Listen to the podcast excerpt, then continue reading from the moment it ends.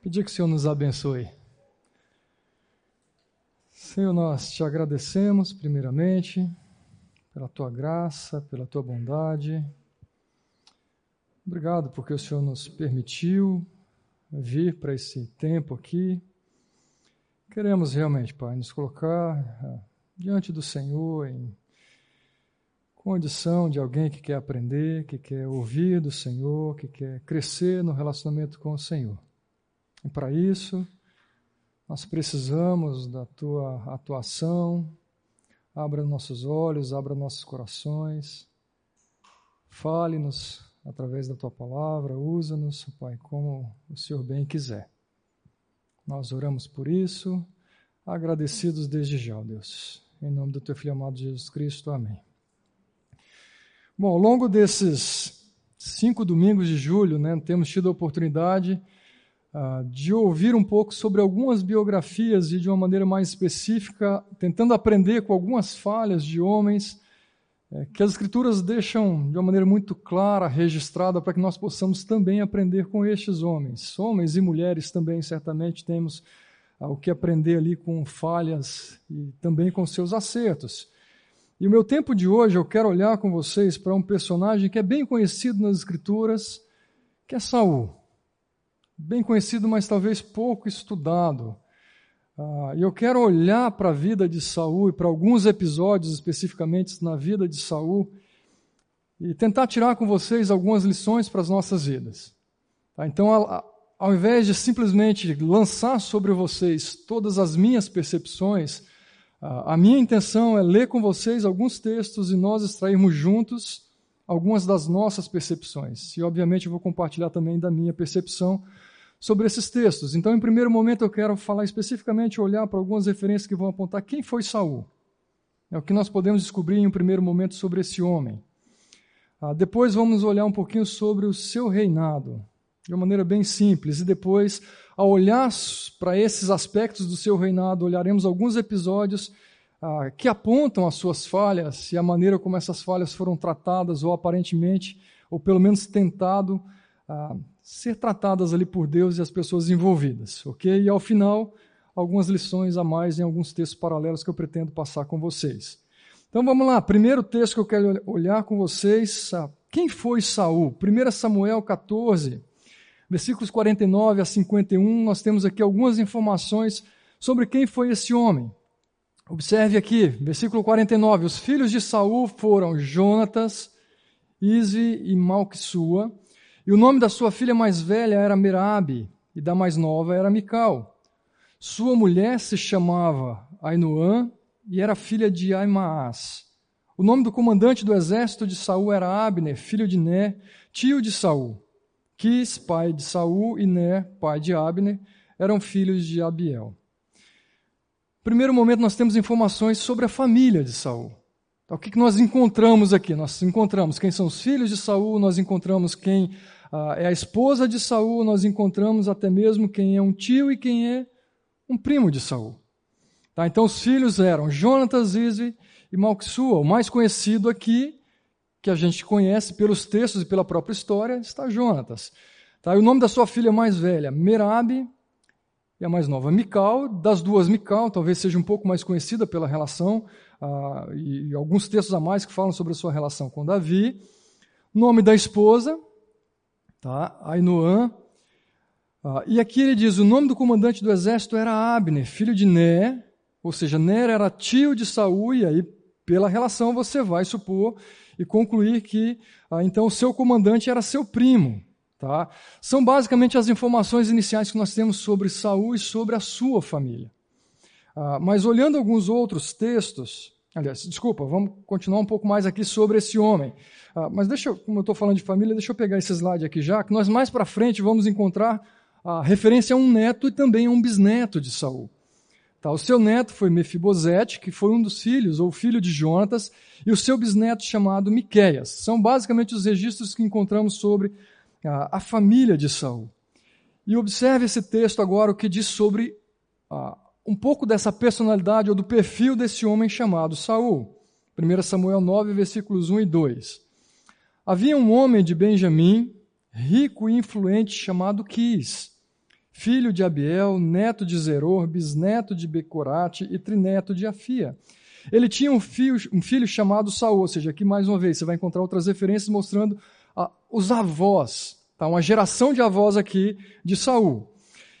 Ele tinha um filho chamado Saul, e observe o que ele diz: jovem de boa aparência, sem igual entre os israelitas, os mais altos batiam nos seus ombros.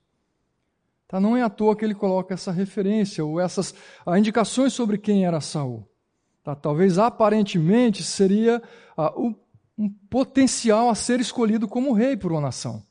Tá? Alguém que procede de uma boa família, ou de uma família aparentemente de referência, ou seja, seu pai era rico e não apenas rico, mas aqui também era chamado de influente ah, no meio da nação. E era alguém de boa aparência, mas também de boa estatura, ou seja, uma estatura de alguém que poderia ser claramente um guerreiro, como de fato Saul foi. Tá, são as referências iniciais que a gente encontra aqui ah, sobre Saul. Tá? Não fala nada especificamente sobre o seu reinado ainda. Ah, e um pouco mais à frente, ou seja, nós vamos nos desbruçar aqui, capítulo 9, capítulo 10, algumas referências seguindo o texto adiante. Tá? E aqui nós começamos a perceber as referências sobre a sua escolha como rei. Tá, versículo 15: No dia anterior à chegada de Saul, o Senhor havia revelado isso a Samuel. Amanhã, por volta desta hora, eu enviarei a você um homem da terra de Benjamim. Unja-o como líder sobre o meu povo Israel. Ele libertará o meu povo das mãos dos filisteus. E atentei para o meu povo, pois seu clamor chegou a mim.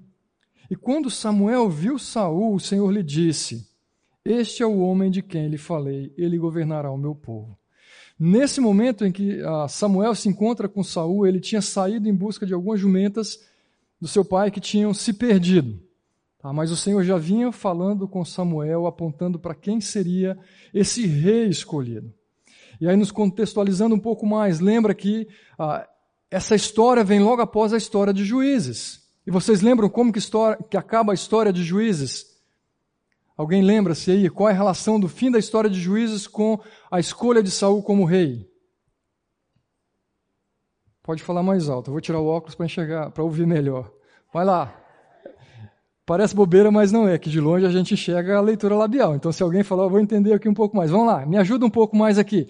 Qual é a ligação dessa referência? Fim do período de juízes, início da história dos reis. Pode falar, Wesley. O povo pediu um rei. Tá? Ou seja, tiveram ah, uma sequência de, de, períodos ali em que o povo estava sendo, passando por, por, uma série de questões em que envolvia pecado, que envolvia a punição de Deus, que havia ah, arrependimento do povo e Deus levantava juízes. Depois esse ciclo se repetia de tempos em tempos. Tá? Então veio o último juiz, que quem foi? Samuel. Tá? E o povo pede então um rei. Tá? Eles reclamam que queriam ser igual às outras nações, que tinham um rei, um monarca que conduzia o povo, que militava, que combatia, que ia para o combate com eles. Aí eles clamaram, pediram para Samuel uh, um rei. E Samuel ficou indignado com isso, tá? mas Deus atende o pedido da nação. Tá? Qual foi a fala de Deus para Samuel? Vocês lembram? Nós vamos usar esse texto mais para frente, mas vamos lá, me ajudem a lembrar. Com relação a esse pedido da nação. Ok. Ou seja, Samuel, não se entristeça com isso. Porque eles não rejeitaram a você como juiz, mas rejeitaram a mim como seu rei, como seu senhor. Então é nesse contexto que a gente encontra Saul sendo o escolhido. Tá, e é importante ressaltar ah, que o povo pede um rei e Deus atende. Tá, e aqui, basicamente, Deus orienta Samuel sobre quem seria esse rei. Tá, ele não fala muito sobre o perfil desse rei, ele não fala muito sobre a sua própria relação com esse futuro rei, mas ele orienta Samuel: unja-o como líder sobre o meu povo. Ele vai dar o que o povo pediu, ele libertará o meu povo das mãos dos filisteus. Atentei para o meu povo, pois o seu clamor chegou a mim. Então entenda claramente, Deus atendeu a um pedido, mas isso não isenta e não anula essa indignação de Deus com relação ao pedido do povo, ao pedido da nação de ter um rei. Então, guarda essa informação com você aqui. Quando Samuel viu Saul, o Senhor lhe disse: Este é o homem de quem eu lhe falei, ele governará o meu povo. E observe, Saul respondeu: Acaso não sou eu um benjamita, da menor das tribos de Israel, e não é o meu clã o mais insignificante de todos os clãs da tribo de Benjamim? Por que então estás me dizendo tudo isso? Interessante atentar para essa fala de Saul. Né, por vezes, ah, ao longo de boa parte da minha vida cristã, eu olhava para Saul somente como aquele homem mau, aquele rei mau, né, aquele que talvez impôs sobre o povo, por desconhecimento e ignorância, impôs sobre o povo a, a sua monarquia. Mas observe essa atitude de Saul. Olha o que ele diz: Acaso não sou eu um benjamita da menor das tribos de Israel? Tá, duas tribos aqui eram as menores. Tá, a tribo de Manassés, de onde vem ah, um dos juízes, Gideão, que falou algo muito parecido com isso. Tá, eu venho da tribo ah, e sou do menor clã dessa tribo de Manassés. Por que eu vou ser um juiz? Agora a gente percebe um Saul tendo uma fala muito parecida. Acaso não sou eu um benjamita? Da menor das tribos de Israel. E de alguma maneira ele questiona: por que então estás me dizendo tudo isso? O que isso comunica para você na uma primeira impressão, uma primeira leitura aqui sobre quem era Saul e sobre o seu caráter. Oi? Uma aparente humildade. Foi o que eu tive de impressão também. Eu coloquei aqui. Seria uma simplicidade dele. Seria realmente uma humildade. Escuta, eu não sou a pessoa mais adequada para isso. A minha tribo não é a mais adequada para que se tenha um rei para que tenha alguém sendo ungido com tamanha responsabilidade. Ele fala com Samuel como se Samuel não soubesse dessa questão. Ou como se isso estivesse passando desapercebido, ou como se essa escolha fosse uma escolha de Samuel. Acaso não sou eu? Por que então estás me dizendo tudo isso? Vamos caminhar um pouco mais. E então Samuel apanhou um jarro de óleo, derramou-o sobre a cabeça de Saul e o beijou, dizendo: O Senhor o tem ungido como líder da herança dele. E é importante a gente destacar: Saul não foi uma escolha daquele povo simplesmente. Saul foi escolhido por Deus. O povo pediu, o Senhor deu. Lembre-se disso. Tá? Mesmo os bons líderes na nossa vida e os maus líderes na nossa vida, seja porque pedimos, seja porque imploramos, clamamos ou porque não percebemos. Mas toda liderança, toda autoridade vem de onde? De Deus. A nossa relação com essas autoridades e a relação de Davi com Saul fica clara sobre essa maneira que temos que nos relacionar, e eu não vou ah, passar muito sobre isso, praticamente não vou falar, ah, mas Davi ele via claramente Saul como seu líder, como alguém que foi escolhido por Deus, que estava debaixo da autoridade de um líder muito superior. E então Samuel o unge como rei. Caminha um pouco mais no capítulo 10. E tendo Samuel feito todas as tribos de Israel se aproximarem, a de Benjamim foi escolhida, ou seja, depois que ele comunicou para Saul, ele então tem todo esse momento com a nação, ele chama as tribos de Israel e ali escolhe a tribo de Benjamim, a tribo de onde vem Saul, e então faz ir à frente da a tribo de Benjamim clã por clã. Tá, lembra então, Saul ele destaca: Eu faço parte do clã mais fraco também. E o clã de Matre foi escolhido, e finalmente foi escolhido Saul, filho de Quis. Quando, porém, o procuraram, mais uma curiosidade, ele não foi encontrado. E então consultaram novamente o Senhor, ele já chegou. E o Senhor disse: Sim, ele está escondido no meio da bagagem. E então correram e o tiraram de lá. E quando ficou de pé no meio do povo, os mais altos do povo batiam-lhe nos ombros. E Samuel disse a todos: Vocês veem o homem que o Senhor escolheu? Não há ninguém como ele entre todo o povo. E então todos gritaram: Viva o rei! Mais uma vez, algumas percepções Tá, Samuel, de alguma maneira, está apontando para essa nação um processo de escolha, um processo que Deus estava deixando claro para eles. Olha, esse foi o meu escolhido da tribo tal, do clã tal, ah, de um povo que talvez não seria o povo escolhido por vocês, inicialmente, mas um homem que possivelmente seria escolhido por causa da sua estatura, por causa da sua aparência, por causa da sua influência, enfim. E mais uma vez a gente percebe a, a ação de Saul que mais uma vez comunica algo aparentemente para mim. Procuraram, ele não foi encontrado, por quê? Ele estava escondido. Mais uma vez, isso comunica o que para você? Como que é? Medo, que mais pode ser? Como se estivesse fugindo de alguma coisa. Humildade. Ok, aparentemente já começa ali um não reconhecimento de quem o havia escolhido, de quem o havia chamado. Tá, então, mais uma vez, gente, estou colocando aqui como aparentes impressões. Né? Eu coloquei dois aspectos aqui. Mais uma vez, a aparente humildade de Saul aqui. Escuta, eu não sou a pessoa mais adequada, por que vocês estão fazendo isso comigo? Né? Talvez o medo, eu, mais uma vez, eu não sou a pessoa adequada para essa posição. Por mais, aí usando, brincando com a altura dele, né, por, por mais que ele olhasse por cima. Percebe aqui mais uma vez a ênfase, a altura, a estatura de Saul. Está dentre os povos dele, ou dentre os homens daquela, daquela tribo, daquele clã. Ele era o mais alto. Ele era o que estava preparado de alguma maneira para liderar esse povo. E observe a fala de Samuel: Vocês veem o homem que o Senhor escolheu? Não há ninguém como ele entre todo o povo. De alguma maneira, Deus está sinalizando para o povo: vocês se rebelaram, vocês pediram, mas a decisão ainda é minha. A decisão ainda é minha.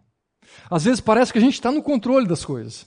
Né? Talvez o povo pode até pensar, estamos realmente no controle, a gente está mandando e Deus está ali nos obedecendo e fazendo somente aquilo que a gente quer. E parece que as nossas escolhas são as melhores, mais uma vez. O maior, o melhor, o mais forte. O humilde, um homem simples, apesar da sua posição no meio da sociedade. Um pouco mais adiante. E Saul também foi para sua casa em Gibeá, acompanhado por guerreiros cujos corações Deus tinha tocado. E alguns vadios, porém, disseram: Como este homem pode nos salvar? E já começa ah, alguma ação contrária a esse reinado de Saul. Alguns homens que começam a ser do contra. Desprezaram-no e não lhe trouxeram presente algum. Opa! Mas Saul ficou calado. Mas essa não é a história de Saul que eu conheço, né? Mas Saul ficou calado. Mais uma postura de um homem que parece ser muito diferente daquele cuja história, ou de quem cuja história nós conhecemos. E mais uma vez, para mim, isso aqui comunica um pouco de autocontrole. Ele poderia, fui ungido rei, escuta, quem vocês acham que vocês são para já começarem o tratamento e a relação comigo dessa maneira. Mas ele se controla. Ele não fala nada. Observe o capítulo 11. E o povo disse a Samuel: Quem foi que perguntou: Será que Saul vai reinar sobre nós? Traga-nos estes homens e nos, nós os mataremos. Observe, a nação estava indignada, com alguns que já estavam se rebelando. Daí mais uma vez o povo se manifesta. O povo fala, o povo pede. Nós o mataremos. Saul, porém, disse: Hoje ninguém será morto, pois neste dia o Senhor trouxe libertação a Israel. E então Samuel disse ao povo: Venham, vamos a Gilgal e reafirmemos ali o reino. E assim todo o povo foi a Gilgal e proclamou Saul como rei na presença do Senhor. E ali ofereceram sacrifícios de comunhão ao Senhor, e Saul e todos os israelitas se alegraram muito. Quem é esse rei que você está percebendo aqui? Quem é esse homem que você está conhecendo aqui? Quais, quais, seriam as suas impressões sobre esse rei que Deus escolheu? Quais seriam as suas primeiras impressões? Olhando para essa relação, olhando para essas falas, olhando para a sua postura, olhando para a sua postura em relação àqueles que estavam se rebelando para ele, quais seriam as nossas primeiras impressões sobre esse rei? Vamos lá, humanamente falando. Oi? Ele está entendendo o processo. Ok, então ele é o primeiro rei, ele está no processo de conhecer, de saber o que mais. Que homem paciente que o Senhor nos deu. É um rei pacífico. Nós estamos vindo de uma série de conflitos, de guerras. Deus nos deu o melhor rei do mundo. Talvez não seriam essas as primeiras impressões. Eu facilmente seria enganado. Um rei bondoso. Oi? Está conhecendo o ambiente, mas quem está conhecendo o ambiente comunica algo para os seus liderados. Eu quero comunicar alguma coisa, eu quero comunicar que eu sou o melhor rei. Eu quero comunicar que eu estou nessa fase. Pode ser.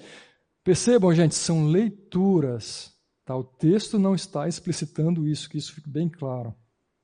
Tá? São especulações de possíveis nossas interpretações daquilo que a gente está lendo aqui. Mas ele diz: Hoje ninguém será morto, pois nesse dia, opa, olha o que ele diz: o Senhor trouxe libertação. Um rei que ama o Senhor, um rei que prioriza a relação do povo com o Senhor, porque ele conduziu o povo para oferecer sacrifícios de comunhão. O povo está falando: é isso que a gente precisava. Estávamos certos na nossa escolha, provavelmente. E aí eu coloquei aqui algumas percepções. Puxa, um rei que tem bom senso. Não é hora de guerra, não é hora de briga, é hora da gente celebrar. Vamos lá, gente. Um rei que teme, um rei que reverencia, mais uma vez, um rei que tem autocontrole, um rei que é pacífico. Mas lembra mais uma vez a postura da nação. E eu quero lembrar o que esse texto nos diz. Quando o povo pediu o rei, o Senhor deixou claro: vocês estão rejeitando a mim. Não é uma rejeição a você, Saul. O povo pode não estar percebendo o que está fazendo, mas isso está claro para mim. Respondeu Samuel: Não tenham medo, de fato vocês fizeram todo esse mal. Mas não deixem de seguir o Senhor, antes sirvam o Senhor de todo o coração. Não desviem para seguir ídolos inúteis que não têm qualquer proveito nem podem livrá-los, pois são inúteis. Por causa do seu grande nome, o Senhor não os rejeitará, pois o Senhor teve prazer em torná-los o seu próprio povo. A gente percebe mais uma vez que um Deus gracioso, que apesar de ter sido rejeitado pelo seu povo, ele tem na sua memória, no seu coração, na sua mente, o seu pacto com essa nação. Ele fala: apesar da escolha de vocês, eu não os rejeitarei eu não os rejeitarei. Mas ele deixa claro: não se desviem, não sejam idólatras. E ele diz: E longe de mim esteja pecar contra o Senhor, deixando de orar por vocês. Mais uma vez, a postura agora do líder Samuel. A minha relação com vocês está sob o meu temor a Deus. Não é medido pelo desprezo de vocês. E aqui fica uma uma questão para a gente pensar.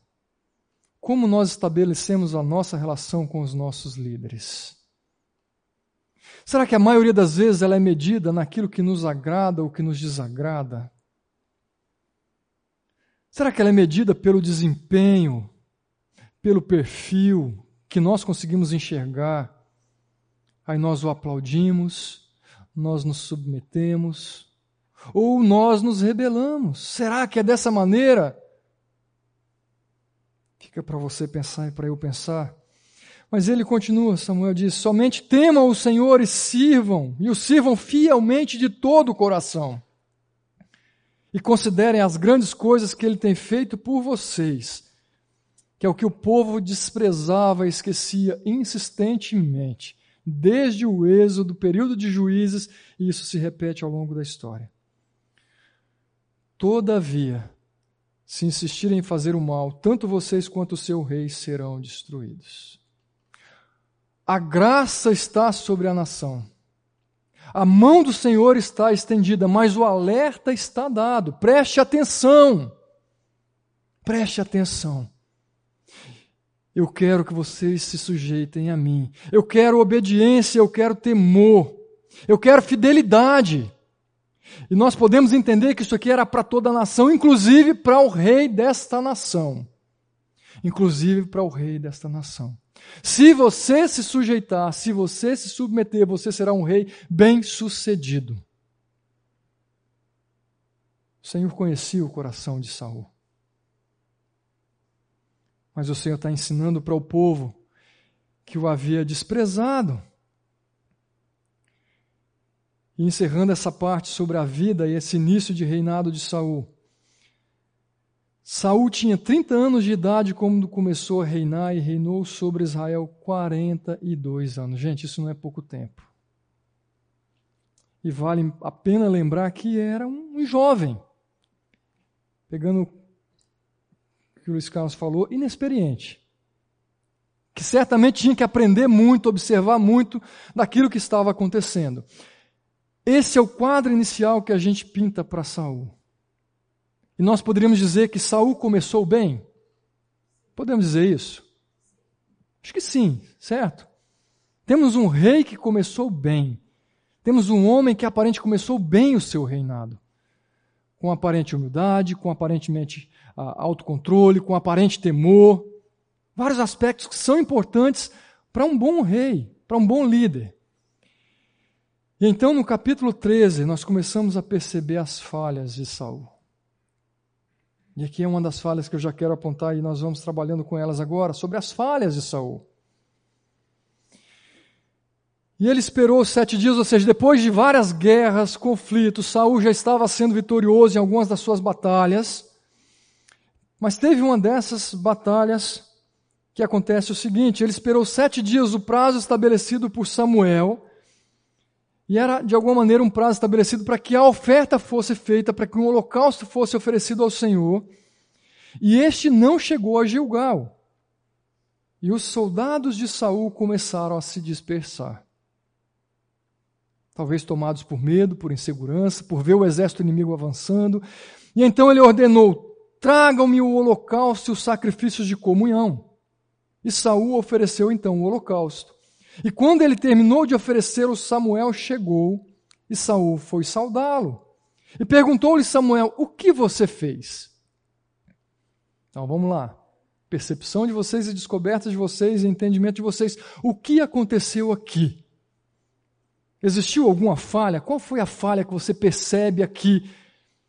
Pela pergunta de Samuel. Tá, vamos lá, eu estou fazendo as coisas aqui na igreja e de repente chega o Fernando, Fábio, o que você fez? Dependendo da entonação, eu já vou ficar assim, opa. Oi?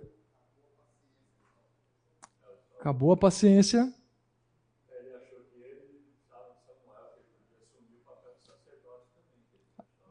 Achou que podia exercer um papel que não cabia a ele.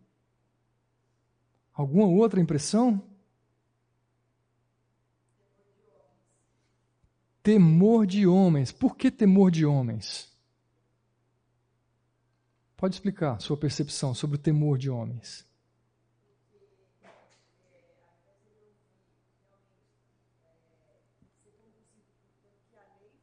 Uhum.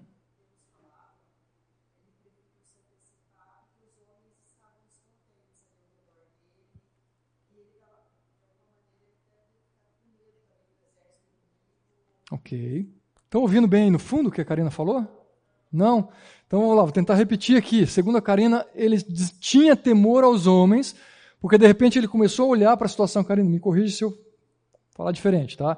Ah, começou a perceber a reação dos seus soldados, de começar a se dispersar e começou a ficar, ou seja, com medo do que poderia acontecer e começou a olhar para si mesmo tá? para aquilo que poderia acontecer e para as perdas que poderiam ser sofridas por não agir como um líder, para não assumir as rédeas. Tá? Talvez seria aí uma, uma, um, um, receio dele. O fato é, Saul ofereceu um holocausto que não era a função dele. Isso era a função do sacerdote, era a função dos levitas, nem da tribo de Levi sequer era Saul. Caminha um pouco mais o versículo seguinte, Saul respondeu. Aí tem uma relação com o que vocês falaram, que a Karina falou de uma maneira mais direta, por isso que eu perguntei, explora um pouquinho mais essa ideia de temor. Saul respondeu: Quando eu vi que os soldados estavam se dispersando, que você não tinha chegado no prazo estabelecido, e que os filisteus estavam reunidos em Micmas, eu pensei: agora os filisteus me atacarão em Gilgal, e eu não busquei o Senhor. Por isso senti-me obrigado a oferecer holocausto. Observe as justificativas dele carregado desse temor de homens, carregado de uma auto aquela humildade, aquele autocontrole, aquela paciência, parece que aos poucos foi se perdendo, ah, e, talvez pelos calos criados por causa das guerras e dos combates. Certamente não foi só isso, a gente vai perceber que está muito ligado com o próprio coração de Saul, é a nossa humanidade tentando justificar. Mas ele diz: escuta, primeiro, quando eu vi os soldados se dispersando, que você não tinha chegado no prazo, Saul, Samuel chegou atrasado? Ele falou: olha, em sete dias. No sétimo dia, o que aconteceu? Saul oferece e quem chega? Samuel. Escuta, ele não estava atrasado. Ele estava no tempo de Deus. Ele estava no tempo de Deus. E mais uma vez, ao assumir as rédeas, Saul ele não simplesmente ignora a ação de Samuel, mas ele ignora a ordem de Deus. Não foi simplesmente um desacatar a autoridade e a liderança sacerdotal de Samuel, mas foi desobedecer a Deus, e é o que a gente vê de uma maneira muito clara. Eu pensei, agora os filisteus me atacarão, e eu ainda não busquei o Senhor. Parece fazer sentido. Puxa, eu preciso buscar ao Senhor porque senão estou em perigo. A minha relação com Deus está em risco. Será que isso era a verdade? Será que isso era toda a verdade que estava no coração? De alguma maneira ele está tentando se justificar aqui com Samuel.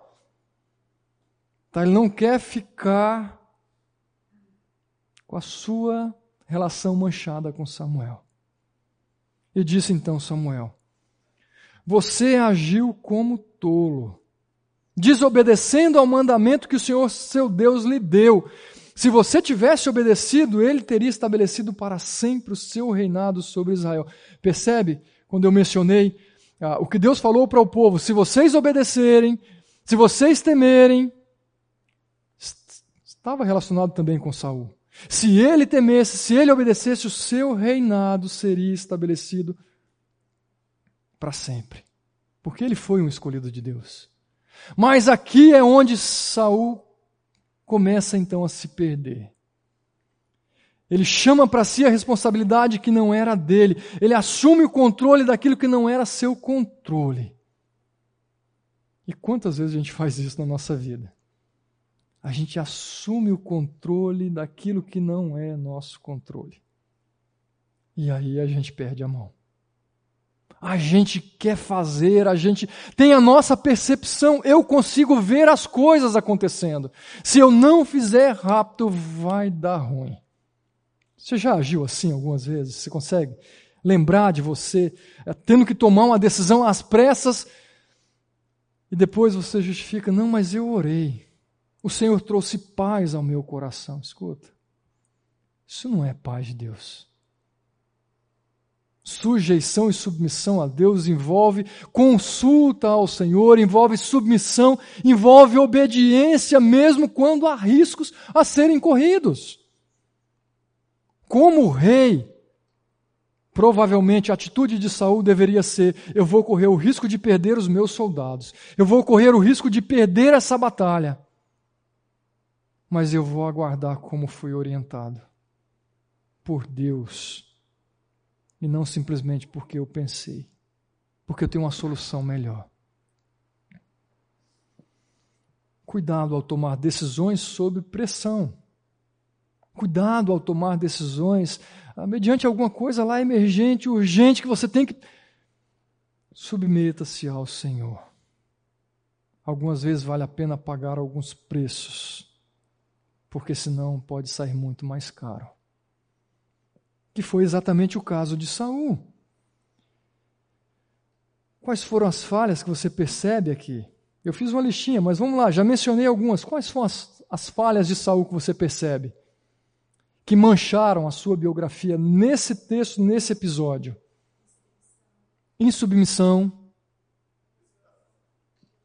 Oi? Precipitação. Arrogância.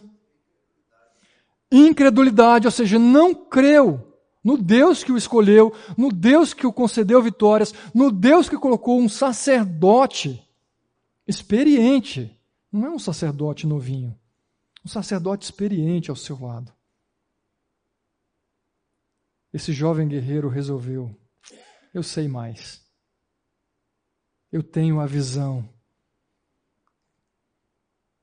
Eu não preciso de Samuel para isso. Eu sou o rei. Opa, Será que o poder começou a fazer. subiu a cabeça. Dá a um homem um poder, o poder que você vai descobrir quem ele é. Isso não é um texto bíblico, tá, gente?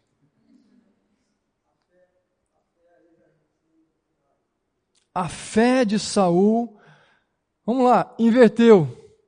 Se é que em algum momento houve fé em Deus, agora a sua fé estava em si mesmo no seu poder bélico, no seu poder de, de liderar aqueles homens. Essa era a confiança, essa era a fé que Saul estava tendo e demonstrando nesse momento. Tá muito, ao invés de, de agir, de conduzir, de trazer uma palavra para o povo, escuta, vamos esperar. Samuel está chegando para nos conduzir na nossa relação com o Senhor. Alguma outra percepção de falha de Saul?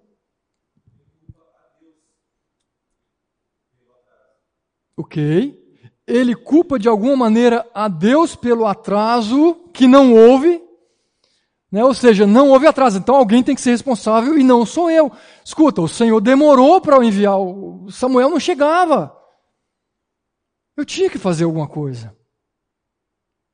Eu estou transferindo a responsabilidade agora para alguém. Quando é para receber os aplausos ou para de alguma maneira a, ter a admiração do povo, eu faço, mas quando é para assumir a minha responsabilidade, opa, tem outros responsáveis aqui, eu não vou levar essa responsabilidade sozinho. que mais?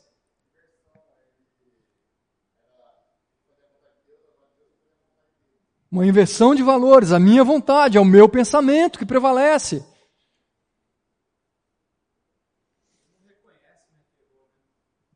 Um endurecimento. Vamos lá, fiz uma listinha aqui de algumas ideias. Vocês já colocaram aqui atropelou o processo. Escuta, não é a sua função. Gente, no seu trabalho, não atropele o processo. Se existem lideranças, se existem funções, não atropele o processo, respeite. Não, mas ele não está vendo o que eu estou vendo. Então converse com a pessoa certa. Às vezes você não quer resolver a questão. Às vezes você quer causar uma boa impressão. Às vezes você quer galgar uma melhor posição.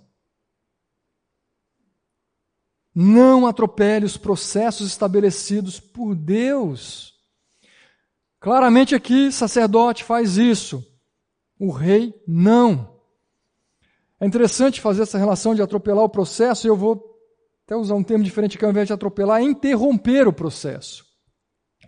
Quando a gente estuda Tiago, a gente percebe ali que por vezes as provações na nossa vida ou as situações difíceis, e talvez essa aqui era uma situação difícil que Saul estava passando, elas têm a oportunidade, geram a oportunidade de nos moldar. E por vezes nós interrompemos esse processo.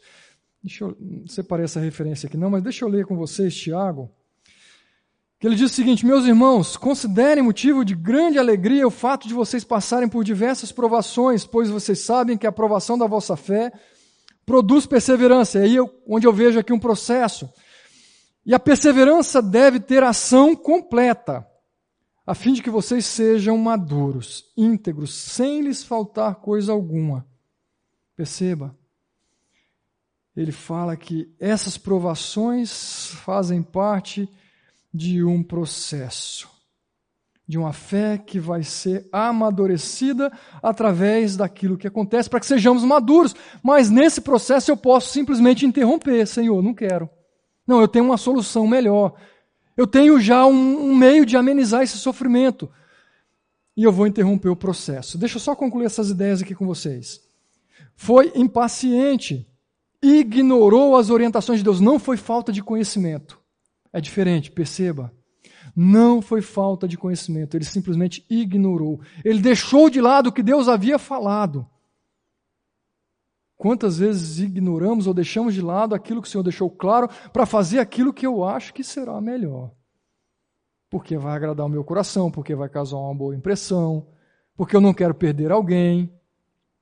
Então eu vou aguentando isso aqui, ó. O Senhor é benevolente, o Senhor é gracioso, o Senhor entende. Cuidado. Assumiu a função e a responsabilidade que não eram suas, claramente foi tolo, desobedeceu ao Senhor e não apenas a Samuel optou pelo seu jeito de resolver, e eu coloquei entre aspas o problema porque não tinha um problema. Samuel estava a caminho. Eu fecho com essa ideia. Nós precisamos entender que, a priori, os nossos pecados, as nossas falhas e as nossas transgressões, elas são contra o Senhor e não contra qualquer pessoa ou instituição.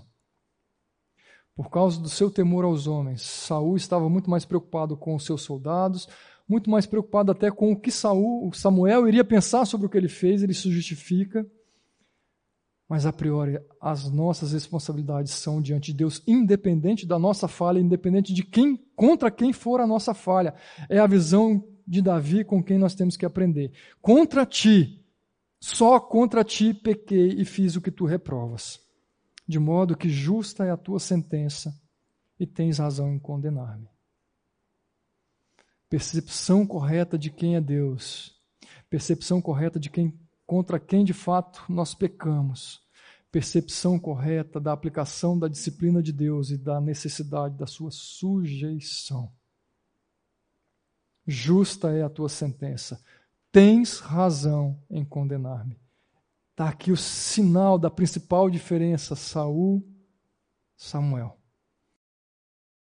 Assim que eu dei o intervalo, eu fiquei sabendo que o Yuri deu aula sobre Saul. Eu falei que eu vou agir como Saul, que eu vou ocupar, e o Yuri. Por alguma falha de comunicação, ah, escrevi para ele, Yuri, a aula 1 será essa, eu vou falar sobre esse personagem aula 2, aula 3. Eu daria a primeira aula para quem está desde o início, né? Não, não dei a minha aula que eu estava sem voz. A segunda aula, você fica livre para escolher os seus personagens. A terceira aula, o Vladimir vai falar sobre esse e esse personagem. A última aula eu vou falar sobre esse. E na minha lista eu passei para ele Saul. E eu viajei sem a lista dele. E voltei para dar minha aula. Então, vocês vão ter que ouvir sobre Saul de novo, tá? Vocês me desculpem. Ah, brinquei com o Vlad, né? Agora eu vou manipular. Deus quer falar alguma coisa para você, me desculpa. me desculpem a repetição, me perdoem a falha de comunicação é, nesse curso especificamente sobre esse personagem, tá bom? Ah, mas eu vou seguir a minha aula com Saul, tá bom?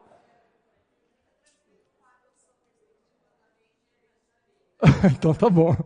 Então tá bom. Alguém está errado, vou pedir para Deus me falar depois, viu?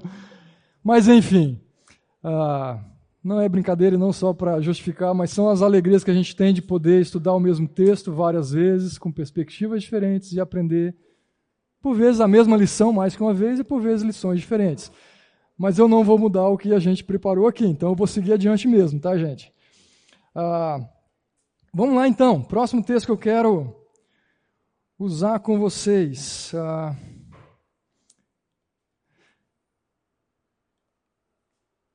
mencionei essa importância da nossa postura ser como a postura de Davi, ah, lembrando que o povo rejeitou primeiro foi a Deus e não a Samuel como líder. E é importante frisar ah, o que esse versículo deixa claro a partir daqui. E que isso já era um desejo de Deus lá atrás. Não é simplesmente que brotou isso do nada. O Senhor então, ou o Senhor procurou um homem segundo o seu coração. Uma vez que rejeitou a Saul como rei, o texto diz: o Senhor procurou um homem segundo o seu coração e o designou líder do seu povo, pois você não obedeceu ao mandamento do Senhor. Então imagine ouvir uma declaração como essa: você está fora, você está fora. Mas vamos lá. Próxima reflexão sobre as falhas de Saul. Eu quero me concentrar agora em 1 Samuel capítulo 15. Ah, diante de uma, de uma ordem dada pelo Senhor, observe aqui. Agora vão, ataquem os Amalequitas e consagrem ao Senhor para a destruição tudo que lhes pertence. Não os poupem, matem homens, mulheres, crianças, recém-nascidos, bois, ovelhas, camelos e jumentas, ou jumentos. Essa foi a ordem dada por Deus. Tá, vocês vão e consagrem ao Senhor. Destruam tudo o que lhes pertence. Uma lista completa.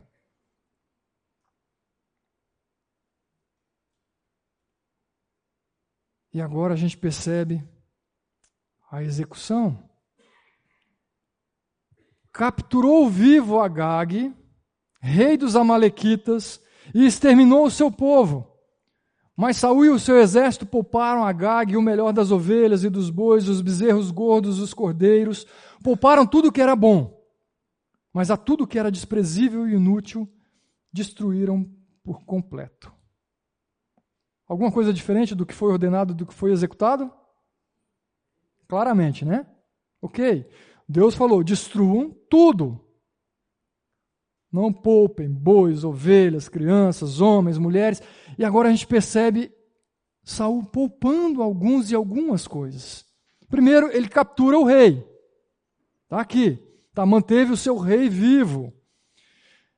Além do rei, ele diz: ele segurou, poupou o melhor das ovelhas, dos bois, dos bezerros gordos, dos cordeiros.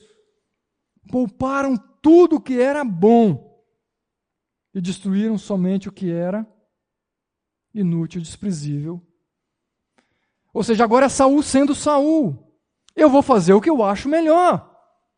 Eu tenho uma percepção diferente. Poxa, isso aqui é útil, isso aqui pode ser útil para o povo, esse rei pode não ser útil para alguma coisa, esses bois, esses bezerros. Essa é a minha visão, essa é a minha percepção daquilo que é melhor para a nação, daquilo que é melhor para o meu reinado. E então o Senhor falou a Samuel: Arrependo-me de ter constituído a Saul rei, pois ele me abandonou e não seguiu as minhas instruções. E Samuel ficou irado e clamou ao Senhor toda aquela noite. Às vezes a gente se pergunta, né? É possível se irar sem pecar? Talvez aqui seja um exemplo para você além da ira de Cristo né, o irai e não, tá, ah, e não pecar. Samuel ficou irado, ficou indignado, porque a rebelião, a rebeldia, a postura de, de, de Saul, ela era uma transgressão clara contra Deus. A indignação e a ira dele não era por ter desobedecido o que ele simplesmente disse.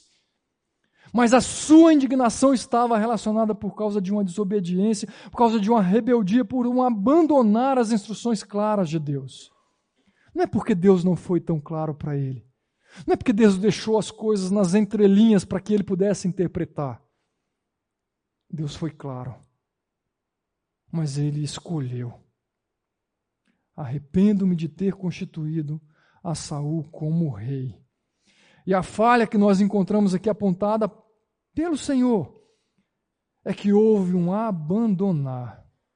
Houve um deixar de lado, houve um pular do barco. Eu estou fora.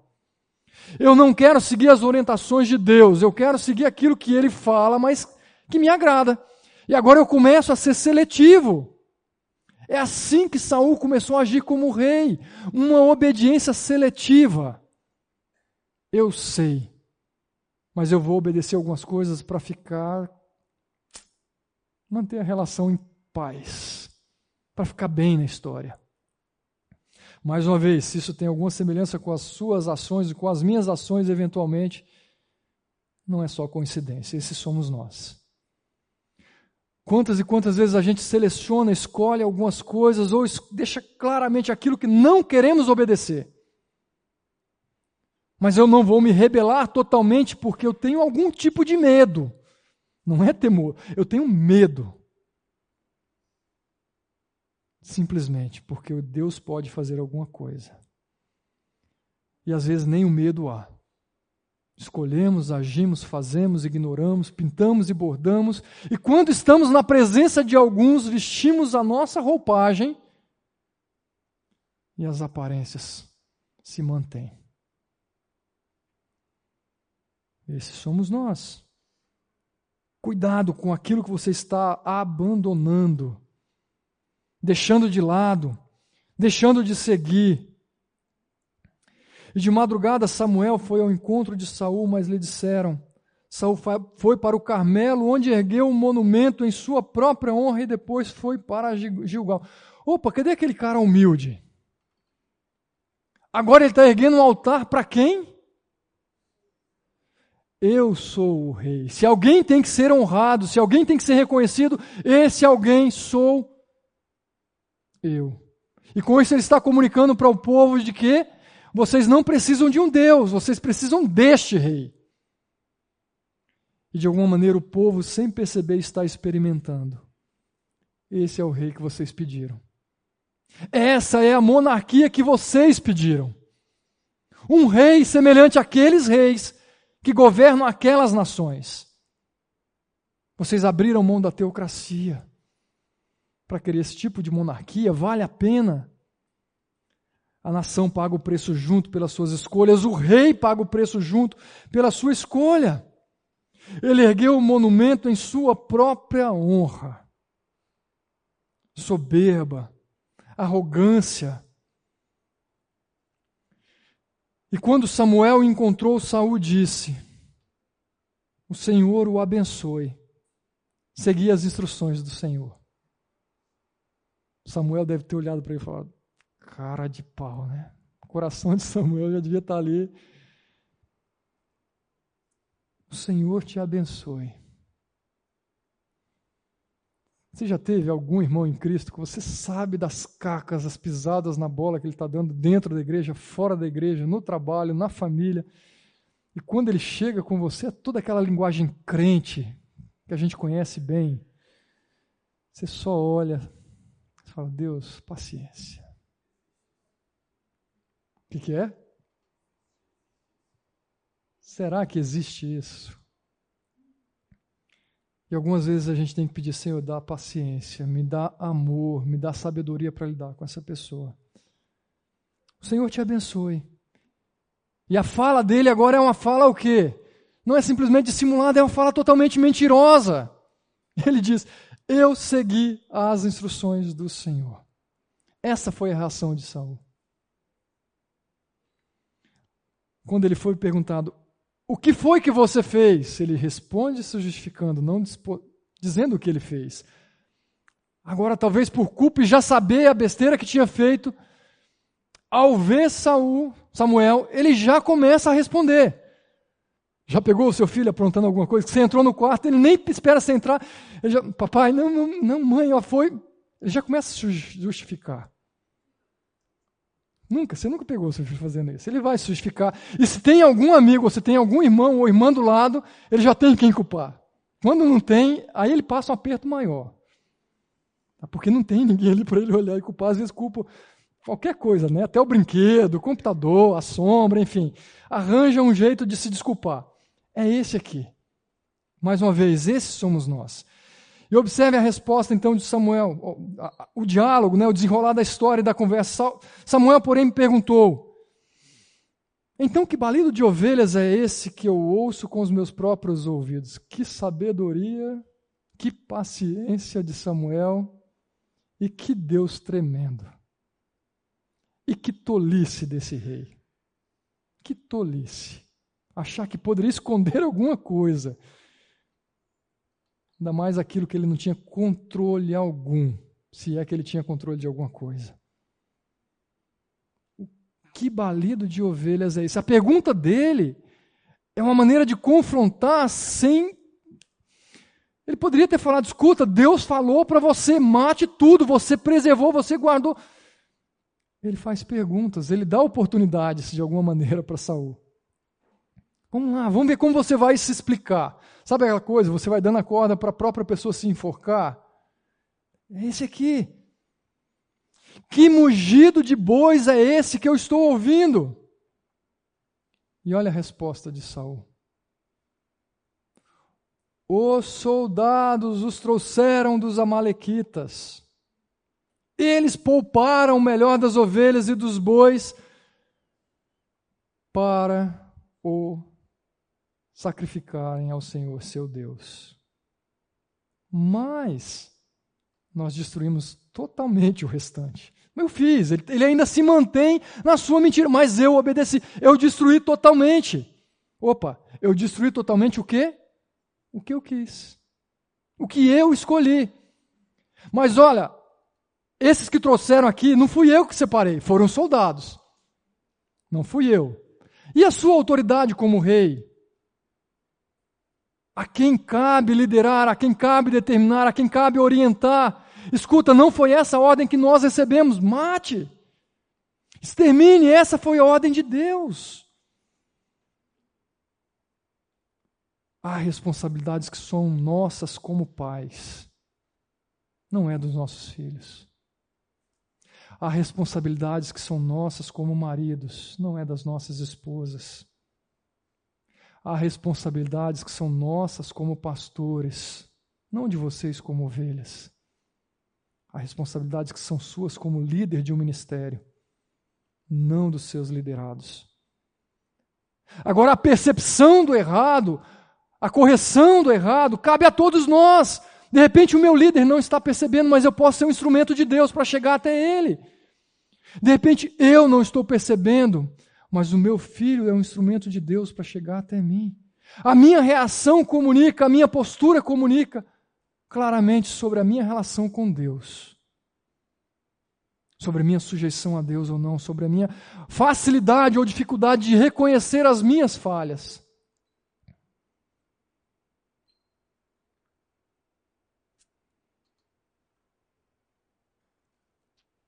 Versículo 17 ele diz: Samuel disse: Embora pequeno aos seus próprios olhos, você não se tornou o líder das tribos de Israel. Percebe que ele remete lá à justificativa de Saul no como escuta. Eu não sou o cara para liderar a nação. A minha tribo, olha para o meu clã. Samuel está lembrando, e aquela sua humildade, aquela sua maneira simples de olhar para si, mesmo sendo pequeno aos seus olhos, você não se tornou o líder dessa tribo, ou das tribos de Israel. O Senhor o ungiu como rei sobre Israel. E o enviou numa missão ordenando: vá, destrua completamente aquele povo ímpio. Samuel está lembrando: escuta, não fui eu que te ordenei isso. Você foi enviado com uma missão dada por Deus. Você conhece quais são as missões que Deus deu a você? Você conhece quais são as responsabilidades que deu a você, independente da sua posição como filho, como servo, como separado por Ele. Você tem isso claro para você? Se não tem, você precisa urgente correr atrás para entender e para descobrir, para saber. E onde você vai correr? Escuta, é aqui que você tem que começar a ler, que você tem que começar a estudar. Não é simplesmente vou pesquisar no Google, vou no GPT. Talvez você encontre respostas legais lá, interessantes. Mas não esqueça de conferir se é isso que está aqui. Porque é aqui que você vai encontrar. Porque se você não tem claro qual é a sua missão, você vai correr atrás de qualquer missão, atrás de qualquer coisa. E você vai se desviar daquilo que de fato é missão. Você não vai obedecer, você não vai andar nos caminhos que Deus tem para você andar. Por que você não obedeceu ao Senhor? Por que se lançou sobre os despojos e fez o que o Senhor reprova? Escuta, você foi reprovado aos olhos do Senhor. Não somente aos olhos dos homens a quem você lidera, aos olhos do Senhor. Alguns podem ter aplaudido, alguns podem ter celebrado os animais, aquilo que você poupou, vocês terem capturado o rei, mas não é isso que Deus pediu os aplausos das pessoas que estão ao nosso redor não são mais importantes. Nem podem ser jamais. Jamais. Jamais. E Samuel disse: Embora, opa. E disse Saul: Mas eu obedeci ao Senhor. Ele insiste. Eu cumpri a missão que o Senhor me designou. Eu trouxe a Gag, o rei dos Amalequitas, mas exterminei os Amalequitas. Os soldados tomaram as ovelhas, os bois do despojo, o melhor que estava consagrado a Deus para a destruição, a fim de sacrificarem ao Senhor seu Deus em Gilgal. Mais uma vez, a racionalização fica claro aqui. A sacralização do seu pecado fica clara aqui. Nós poupamos porque isso aqui era a oferta que era destinada a Deus. Porque queríamos oferecer o melhor para Deus. Eu obedeci. Eu cumpri. Escuta, Deus não quer uma obediência parcial. Deus quer um coração inteiro. Deus quer uma obediência completa de mim e de você. É isso que Deus espera de nós. E ao ler e olhar para essa história de Saul, me lembro aqui do texto de Malaquias, e uma vez que eu ensinei Malaquias, isso aqui ficou muito forte na minha mente. Quando o povo várias vezes se justificava, perguntava, mas em que temos sido infiel? Em que temos falhado? Mas vocês perguntam, né? De que maneira temos desprezado o seu nome, Deus? Observe. Trazendo comida impura ao meu altar, e mesmo assim vocês ainda perguntam de que maneira te desonramos ao dizerem que a mesa do Senhor é desprezível. Na hora de trazerem animais cegos para sacrificar, vocês não veem mal algum. Na hora de trazerem animais aleijados e doentes como oferta, vocês não veem mal algum. Tentem oferecê-los ao presidente, ou de presente ao governador. Será que ele se agradará de vocês? Será que os atenderá? Pergunta o Senhor dos Exércitos o histórico de uma nação que insiste em pecar e fazer vista grossa aos seus pecados. Uma nação que insiste em levar para o Senhor qualquer tipo de oferta.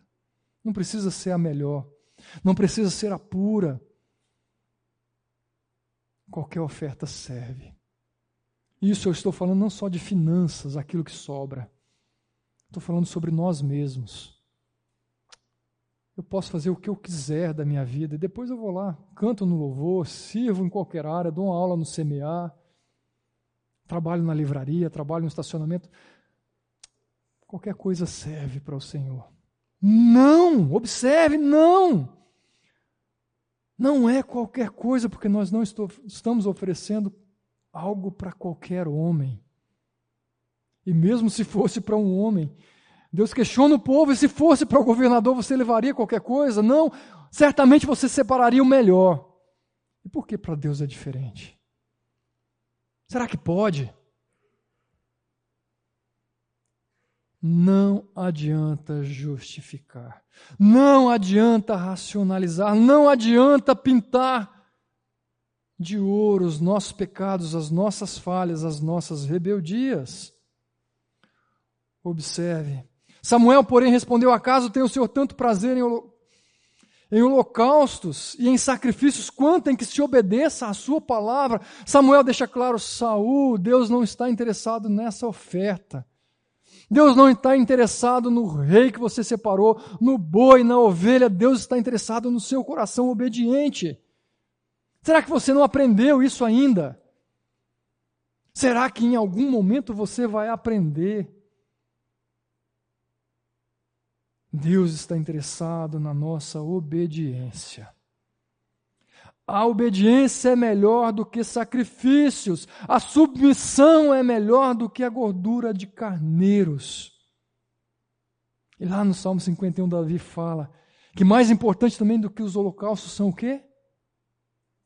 Um coração contrito. É disso que Deus se agrada. Não fique tão preocupado enquanto você vai colocar lá na caixinha de oferta, em que quantidade, valor que você vai fazer de Pix, em quantas horas você vai trabalhar servindo em algum ministério. Deus não está interessado no seu checklist que você fez. Se isso aqui for esvaziado daquilo que é mais importante, que é a obediência, que é o temor, que é um coração contrito, isso aqui vem antes desse checklist. Se você fizer isso aqui primeiro, isso aqui tem sentido. Se não é sem valor algum. Se não é como essa oferta que Saul ofereceu, se não é igual aquela oferta que a nação de Israel estava oferecendo quando foram confrontados por Malaquias. A obediência é melhor. Versículo 23: Pois a rebeldia é como o pecado da feitiçaria, e a arrogância como o mal da idolatria. Assim como você rejeitou a palavra do Senhor, ele o rejeitou como rei. E mais uma vez Saul ouve: Você foi rejeitado pelo Senhor. E Deus deixa claro quais eram as falhas e os pecados de Saul aqui. Rebeldia contra Deus. O povo se rebelou contra Deus, agora nós temos o rei que se rebela contra Deus. E a arrogância que tomou conta da sua vida e do seu coração. Eu sou o melhor. Eu sou o próprio Deus. Eu faço, eu mando. E quando Samuel se virou para sair, bate o desespero, né? Talvez remorso muito mais do que arrependimento. Saul agarrou-se à barra do manto dele, e o manto se rasgou, e Samuel lhe disse: O Senhor rasgou de você hoje o reino de Israel e o entregou a alguém que é melhor que você. Aquele que é a glória de Israel não mente nem se arrepende, pois não é homem para se arrepender. E Saul repetiu: Pequei. Lembra lá Davi? Pequei contra o Senhor somente pequei. Saul diz: Pequei. Agora honra-me perante as autoridades do meu povo e perante Israel. Volte comigo para que eu possa adorar o Senhor, seu Deus. Mais uma vez, Parece um pouquinho de temor a Deus, né? um desejo de, de acertar as coisas. Mas para mim, cheira um pouco ainda desse temor aos homens. Eu quero, de alguma maneira, mostrar para o povo que eu estou com Deus. Eu pequei. Samuel, vamos lá. Agora vamos fazer o que tem que fazer. Pequei, tá? Vamos lá. Vamos tentar acertar as coisas já que eu errei. Honra-me. A arrogância mais uma vez aparece. A soberba mais uma vez aparece. Honra-me perante as autoridades do meu povo e perante Israel. Volte comigo para que eu possa, para que o povo possa ver que o Senhor está comigo, que Deus ainda está presente, que Deus ainda está conduzindo. E vamos lá. Assim Samuel voltou com ele e Saul adorou o Senhor. Verdade nisso aqui, o Senhor quem sabe. Mas ele fez. Mas ainda assim, o desprezo havia acontecido. A rejeição já havia acontecido. Não sei quantos de vocês estavam aqui quando o Luiz Riscado fez uma pregação sobre Saul, que ele falou sobre o ponto do não retorno.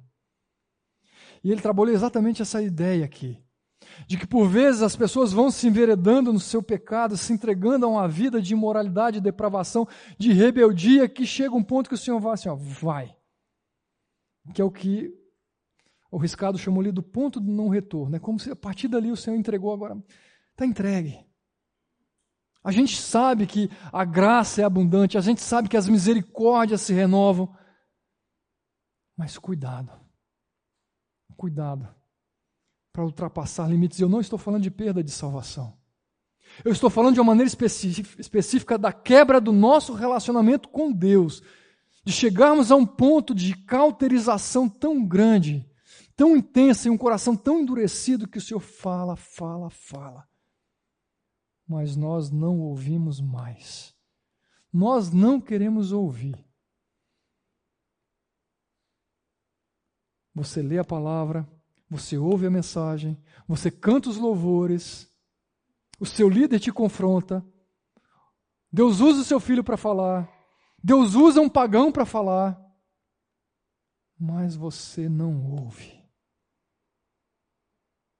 Porque a sua escolha foi viver uma vida de rebeldia. E a conta vai chegar. A conta vai chegar. Porque Deus é um Deus justo. Por mais que pareça ser que Deus é longânimo com os meus pecados, Deus não é. Deus não é.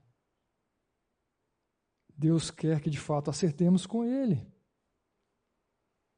E muito diferente do que Saul diz aqui, para que eu possa adorar o Senhor seu Deus. Eu sei que eu vou aqui eh, pegar uma parte muito pequena, em determinado momento Saul fala de Deus como sendo seu Deus, mas agora ele fala de Deus como sendo Deus de Samuel. Interessante isso. Para que eu possa adorar o Senhor seu Deus. Me parece que o temor passou longe daqui.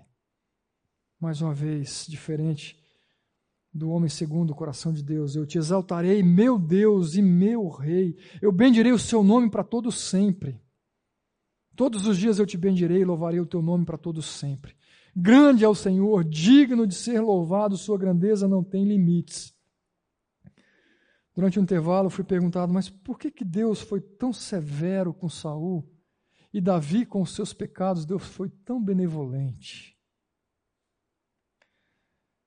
Tem coisas que nós não temos respostas tão claras. Mas ao olhar para a história, ao olhar para algumas referências, eu diria que a diferença principal está aqui no meu coração. Está no coração de Saul, está no coração de Davi. Saul escolheu no seu coração manter-se numa postura rebelde, distante de Deus, não reconhecendo as suas falhas, justificando as suas falhas, racionalizando o seu pecado e Davi, por um tempo, ele agiu como Saul, ele se manteve endurecido, lembra lá? Foi confrontado por Natã, negou o seu pecado, mas quando a ficha caiu, há um reconhecimento e um prostrar-se diante do Senhor. Saul mantém-se rebelde, não se sujeita às consequências. Davi, ele se sujeita às consequências. Senhor, o que tiver de acontecer, eu me sujeito, por mais que possa sofrer. E ele pagou um preço alto. Mas ele se sujeitou e se submeteu. E para a nação houve todo um processo didático de mostrar: é um rei que vocês querem, é conforme o coração de vocês, eu vou dar um rei para vocês. Esse é o rei aqui. Agora eu vou dar o rei, que é um rei que eu escolhi conforme o meu coração. Esse rei que eu escolhi, ele é mais parecido com vocês. Agora eu vou colocar para vocês um rei mais parecido comigo. Um rei que submete, um rei que adora. Falhas de Saul. E eu quero fechar ainda com essa relação de uma maneira bem simples aqui de Davi com Saul. Desse episódio bem conhecido, tudo que Saul lhe ordenava fazer, Davi fazia com tanta habilidade que Saul lhe deu um, um posto elevado no exército. Isso agradou a todo o povo, bem como aos conselheiros de Saul. E quando os soldados voltavam para casa, depois de, de, Davi ter matado os filisteus, as mulheres saíram de todas as cidades de Israel ao encontro do rei, com cânticos e danças, com tamborins, com músicas alegres e instrumentos de três cordas. Enquanto dançavam, as mulheres cantavam. Saul matou milhares e Davi dezenas de milhares.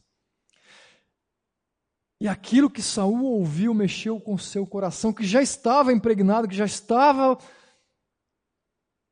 endurecido, e diz aqui: Saul ficou irritado com esse refrão. E aborrecido disse: Atribuíram a Davi dezenas de milhares, mas a mim apenas milhares. O que mais lhe falta senão o reino? E daí em diante, Saul olhava com inveja para Davi. Qual é a falha de Saul que você percebe aqui? que nós também estamos sujeitos. De que maneira Saul se sucumbiu a essa tentação? Vamos lá. Qual foi a falha? De que maneira ele sucumbiu? Que tentação? O que, que acontece aqui? Um não reconhecimento de quê?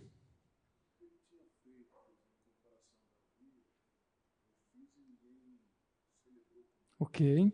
Então, mais uma vez, lembra lá, o cara que está erguendo um altar para si mesmo, Agora ele vê alguém que está sendo ovacionado e não ele. Que está sendo celebrado e não ele. Então, falha a maneira como ele começou a olhar para si mesmo em comparação com o outro que fazia coisas melhores. E qual o problema de outros fazerem coisas melhores que nós? Quando nos sentimos ameaçados, isso pode ser um problema enorme. Pode ser um problema enorme. Foi o caso de Saul. O que mais que você percebe? Falta? Falta de arrependimento. Em que sentido?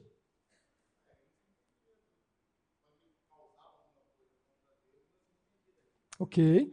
Quando ele causava, fazia alguma coisa contra Deus, ele não se arrependia, mas olhando mais especificamente para esse texto, o que mais que ele fala da falha de Saul aqui? Orgulho, mais uma vez, ressalta. arrogância e inveja. É o que fica claro. E muitas vezes, para que isso aconteça na nossa vida, basta um comentário. Você já percebeu isso? Aquele comentário sem desejo nenhum, sem maldade nenhuma. E as comparações. Por que você não faz igual fulano?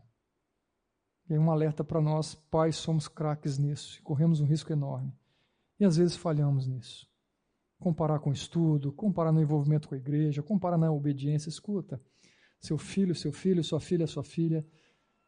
Cuidado com essas comparações. A inveja, o orgulho.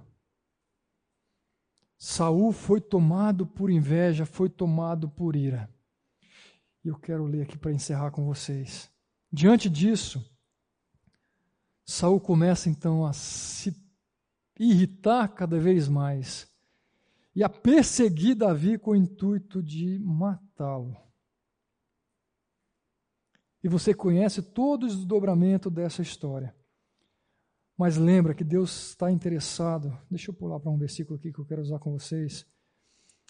Em um coração muito diferente do nosso. Mas vamos lá. Primeiro, Deus quer um coração que confia nele, não em nós mesmos. Salomão aprendeu essa história. As duras penas, talvez, mas ele aprendeu confiar primeiro no Senhor, não na sua própria sabedoria, não no seu próprio conhecimento. Saul teve a oportunidade, mas ele não aprendeu. Lembra, o meu coração já está cheio de impureza. Basta uma fala, basta um olhar aqui, aqui vai brotar tudo aquilo e vai tomar conta se deixarmos. Se deixarmos.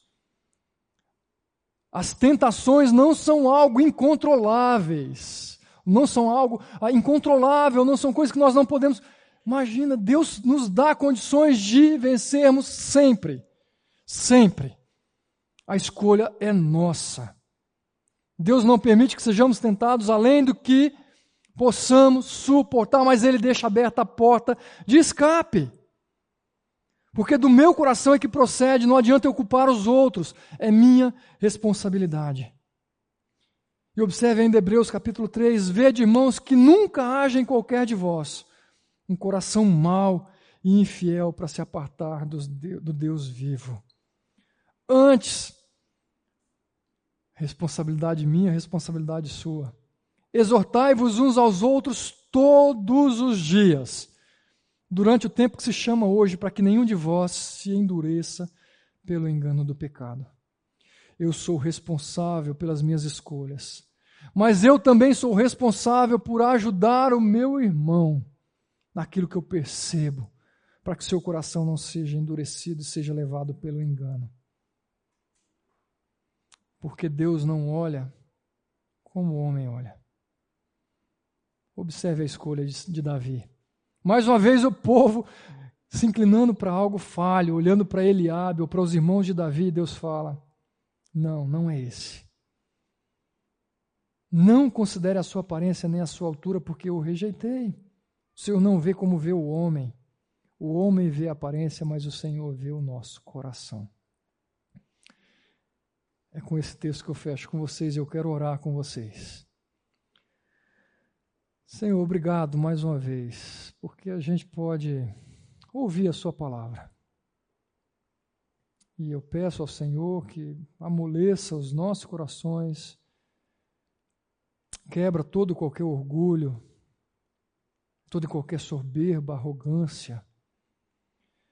Encha o nosso coração, ó Deus, de humildade, de simplicidade, de temor ao Senhor, de um desejo de agradar ao Senhor mais do que a qualquer outro. E que possamos ouvir aquilo que o Senhor quer nos ensinar. confronta as nossas falhas, corrija as nossas falhas. E que possamos humildemente nos sujeitar à sua justa disciplina, à sua justa correção. E que possamos celebrar as nossas vitórias, que possamos celebrar as correções e restaurações do Senhor na nossa vida, na vida da tua igreja, Pai. Para isso nós dependemos do Senhor atuando em nossas vidas. Queremos isso para nós. É em nome de Jesus que nós oramos, Deus. Amém.